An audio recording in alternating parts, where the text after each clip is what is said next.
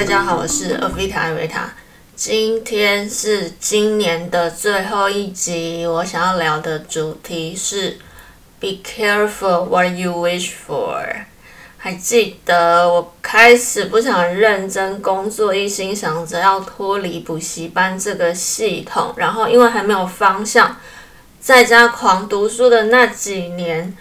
那时候我一直希望我可以做一份我真正热爱的事情，但我又不晓得该做什么。那因为我很喜欢看书嘛，旁边的人可能也会在旁边帮我出一些馊主意，例如说，那你就去书店打工啊。那那个时候呢，我也真的很想要试试看，离开了一直以来在待的补教业，然后一天到晚都在教别人英文的人，究竟有没有办法用英文去做一份？除了英文教学以外的工作，那个时候呢，我其实也投了很多与书产业相关的工作，什么独立书店啊之类的。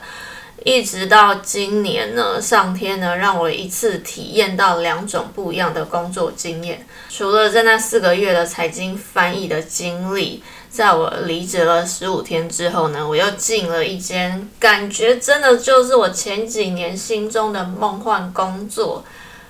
我记得我那个时候有一个还蛮梦幻的愿望，就是我希望我以后看什么书呢，就是别人就会自动把新书寄给我。那这一份工作呢，真的办公室里面就是四面墙都是满满的书。那的确，我在面试这个工作的时候，主管呢有时候，在公司里面的书都可以拿回去看啊。有时候有多的样书，也可以都直接给员工。然后在这几天，我跟大家一起工作开会的时候呢，也听到这个工作其实呢有一些机会可以到国外参加书展啊，然后有可能会认识各大出版社的编辑啊什么之类的，听起来就是。如果这是我出社会得到的第一二份工作，我可能会认为这是一份还蛮值得投入心力的工作。那这份工作的内容呢，其实就是成为国内外出版社沟通的桥梁。那在这一个礼拜，我也真实的体验到用英文电子邮件与外方沟通。然后在这一个礼拜之内，我就理解要用英文写信沟通，对我来说真的已经不再是一件我需要再去学习的事情。那其他需要学习的就只有行政方面的琐事，要把那些琐事处理好呢，也不是办不到，但对我来说就没有存在着任何的挑战性，没有挑战性在当中呢，就不存在着我想要感受到的那一种对工作的热情。那这次带我的人呢，是一个非常善良也非常善于处理细节的人。然后跟之前那一家翻译的那个双面人完全不一样的是，他是真的很有心，想要把他在工作中所有的细节都传授给我。但也在这个过程当中，我就理解到，你会做一件事情，跟你如何有系统的告诉别人你的工作重点是什么，那真的是两回事。从这里，我才真正真正看到了我自己的。Talent 真的就是教学，所以绕了那么大一圈呢，结果还是回到原点。但是此时站在这个原点的我，已经跟当初那个一直停留在原点但感觉迷惘的我在心态上有很大的转变。所以这两份工作呢？也帮助我启发我在新的一年的新的工作计划。那这就等之后呢，我再来跟大家分享。这边想要先跟大家分享的是一个还蛮理论性的东西，就是在教学上呢，有两种不同的学习方式，一种叫 button up，就是由下而上。如果你把所有的知识或者是这些工作流程啊，由最底下一层开始的话，你就会看到很多密密麻麻的细节。那如果你想要用这种方式学习，然后到你可以独立完成一项工作呢，必须你要把所有的细节都 run 过，直到你非常熟悉，然后找出它向上的逻辑与规律的话，你就比较能掌握一项工作。但这样子的学习方式，你需要的是大量的时间。所以我有时候觉得这一些主管们，他们好像。有一点太天真，大多在带别人的人呢，他可能都只能用这一种 button up 的方式在带新人，就是不断的讲细节、细节、细节。那这些人也没有不对，只是你给新人的交接时间如果只有一个礼拜或者是两个礼拜的话，你怎么会天真的觉得别人可以在七天之内？就完全熟悉别人可能两年、三年时候累积下来的所有工作经验、所有的细节，在七天之内就要可以完全独立作业呢？那另外一种教学或学习方式就是 top down，先带你纵观全貌，先告诉你整件事情的原则啊、定义啊、目标啊，再慢慢的带你往下看。要完成这一些大原则、大方向的目标，你往下走，该用怎么样的细节来处理？那如果我以英文教学简单来说的话呢，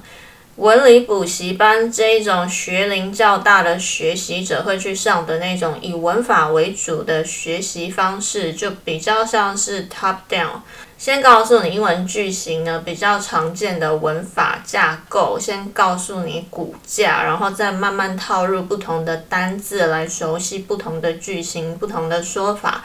那俄美呢比较像是 button up，所谓让孩子自然而然使用两种不同的语言，就是每天一直好像轰炸似的在告诉你很多很多很多英文，它不一定有规则。你也不一定知道为什么，但你有时候你听多了，一直重复很多次的句子，你就多多少少会讲，但你不一定知道它的架构是什么。讲到这一些，并不是我要开始说这一些方法不好，其实两种方法呢，不应该是二选一，应该是要相辅相成的。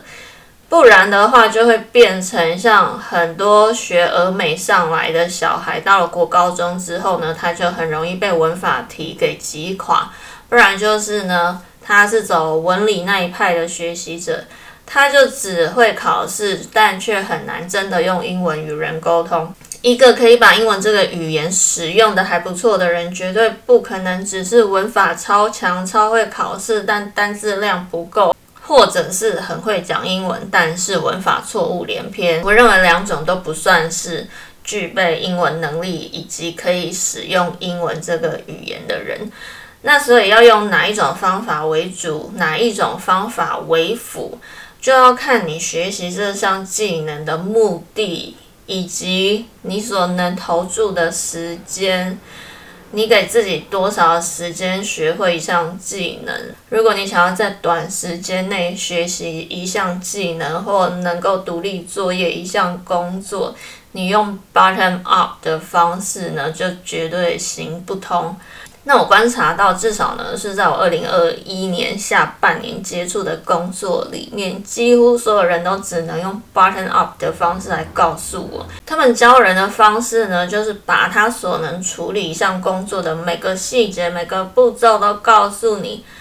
但是我在学一项东西的时候，我就是以我要能够独立作业为目标。所以当他们在告诉我细节的时候，我就会多问一个核心的问题，就是那你要怎么知道在怎么样的状况下你会这样做？那在怎么样的状况之下，你又会选择另外一个做法呢？所以我就绝对不是那一种他叫我做什么我就照做的那种人。所以我就发现很多人，他们真的是他们自己可以做得很好，但他们无法说清楚整个前因后果。然后我就变成我要自己去推理各种不一样的状况，然后自己去找出在不同的情况下我应该用怎么样的处理方式。然后每次学会一项东西，我就会在心里默默的想说：啊，刚开始你这样说不就得了？然后我就发现他们也不是故意要把一件很简单的事情讲得很复杂。就只是因为他们没有那个 top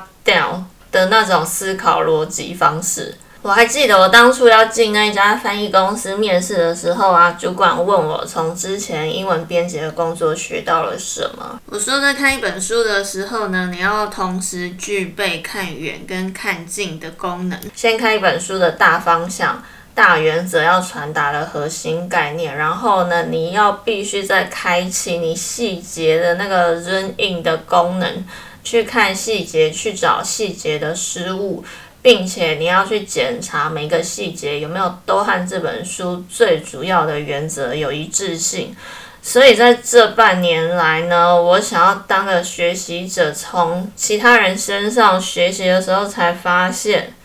我真的比较适合教人，不适合被教。但也因为比较前后两个带我的人呢，我才发现，可能是因为一直以来我一直在做的工作都是教人。那我曾经教过的人呢，他们的年龄范围也非常的广。可能大有大到跟我爸年纪一样大的都有，所以我忽略原来对一个从来没有带过人的员工来说，教人对他们来说是一件压力很大的事情。第一次要带人，压力就够大了，还遇到要带的人是我，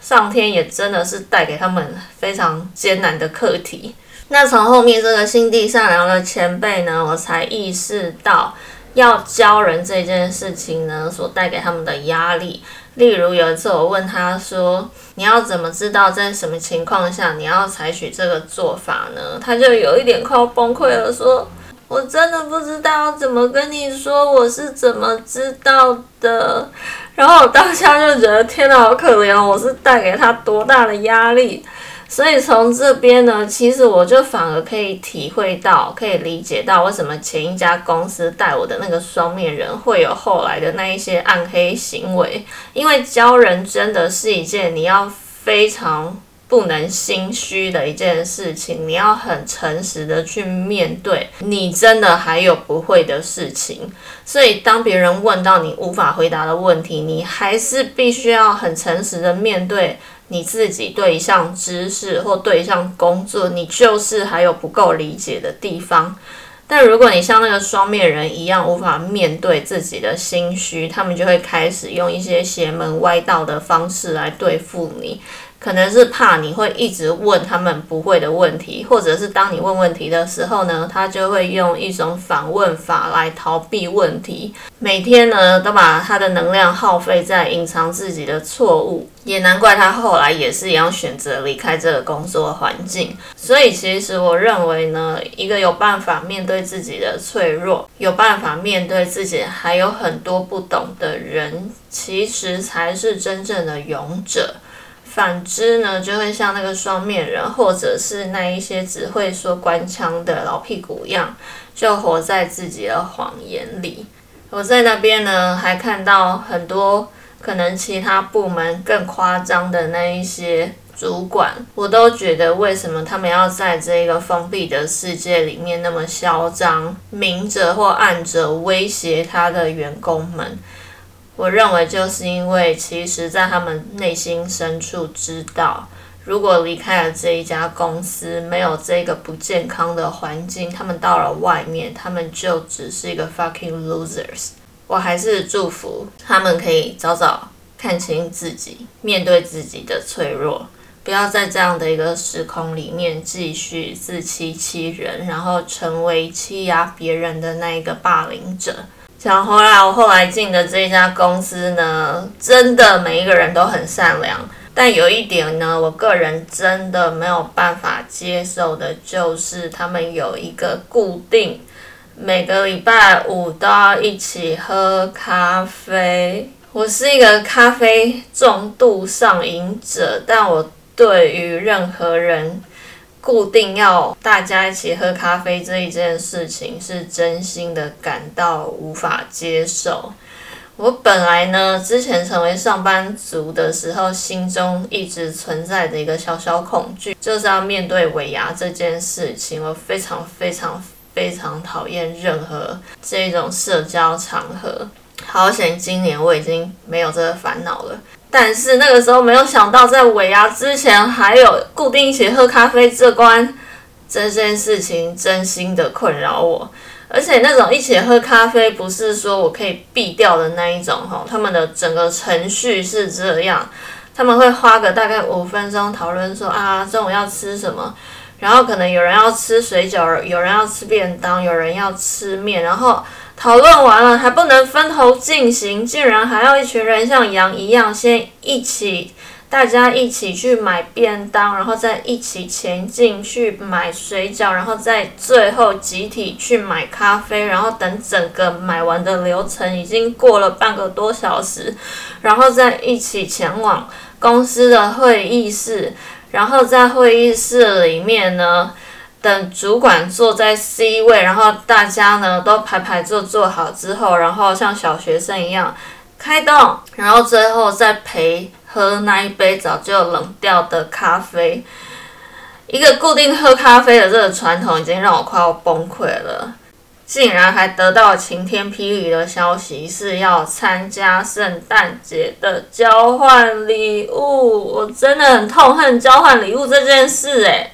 如果说礼物是一种对人的祝福，那为什么要在开会的时候是由主管宣布说，按照传统要办交换礼物，而且还要规定礼物的价值要三百块？诶，这些决定完全都没有经过民主的程序，诶，而且是在上班的时间交换礼物，又不是你可以找借口推脱掉的那一种。而且既然是心意的话，为什么一定要规定人家价钱？我不想要花三百块去买一个烂马克杯，也不想要得到任何我不需要的马克杯，然后回家放着。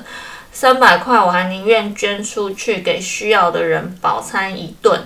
我觉得这一种被规定的交换礼物一点意义都没有。好啦，所以这一年下来呢，上天呢还是一样对我很好，实现我一直以来想要试试看当个上班族的愿望。所以呢，我真实的体会到什么叫做 “be careful what you wish for”。我一直真心的认为上天对我真的很好，每次我任性的想要尝试什么，我就真的得到可以尝试什么的机会。像我以前也是一直在那边吵着说，我想要教英文，我想要当一个英文老师，或者是我也曾经认真的去月老庙许过这一种，想要遇到一个想要认真交往、可以稳定结婚的对象，然后上天真的让我遇到一个真的很想要跟我结婚的人之后，才了解原来我才是那个不想要结那种传统婚姻的人。但我认为呢，拥有这些经历呢，都是为了要让我更了解我自己，因为可能是我的个性是没有经历过，你不会真的理解你是一个怎么样的人，适合怎么样的工作环境，需要怎么样的生活方式。那相信新的一年呢，我还是一样会继续的任性的做很多梦。想要在跨年的前夕，认真的提醒大家，一定要小心你所许的愿望。今天呢，也感谢你收听人生研究所，明年再与你一起分享人生喽。祝大家二零二二年新年快乐！